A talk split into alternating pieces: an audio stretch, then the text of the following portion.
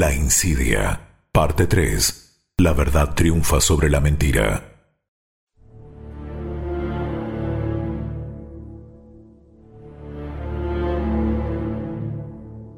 Fray Hernando, ¿me acusa de mentiroso y protege a dos herejes y blasfemas? ¿Con qué autoridad viene delante de este tribunal para hablarnos así? Las suficientes para decir que este juicio no es válido, ya que las acusadas son inocentes y fueron engañadas, al igual que este tribunal, por falsos testimonios de algunos inescrupulosos que se han aprovechado de esta situación, sabiendo que una de las acusadas es la esposa del almirante don Cristóbal Colón. Sus enemigos han querido tomar venganza y utilizan a este tribunal para sus fines siniestros y perversos. Fray Hernando de Talavera, ¿qué hace usted aquí? ¿Y cómo pone un juicio tan severo hacia la honorabilidad del alguacil inquisidor Diego Rodríguez de Lucero y del procurador fiscal Antonio Muñoz de Vega? ¿Qué pruebas tiene para esa acusación?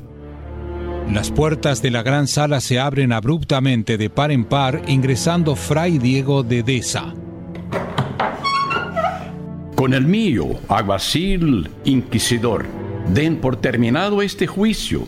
Declaro la absolución de estas dos nobles mujeres que han sido engañadas e injuriadas injustamente. Excelencia, señor arzobispo de Sevilla, Fray Diego de Deza, honra a este tribunal con su presencia. Lo que usted pide, Excelencia, nunca se ha realizado. Sería la primera vez que sucediera algo así en la historia del Santo Oficio. Así es, procurador fiscal Antonio Muñoz de Vega. Entonces, que sea la primera.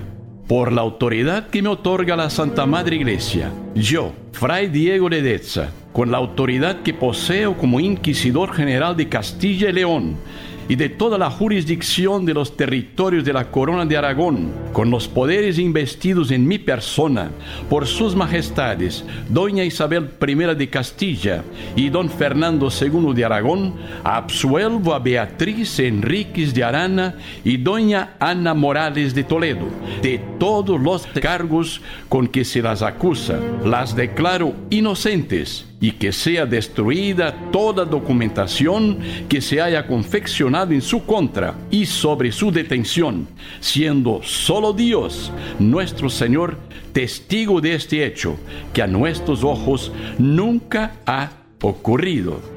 Guardias, liberen a las prisioneras. Notarios. Han escuchado las órdenes del inquisidor general Fray Diego de Besa destruyan toda la documentación que comprometa a estas nobles mujeres, injustamente acusadas de blasfemias y brujerías.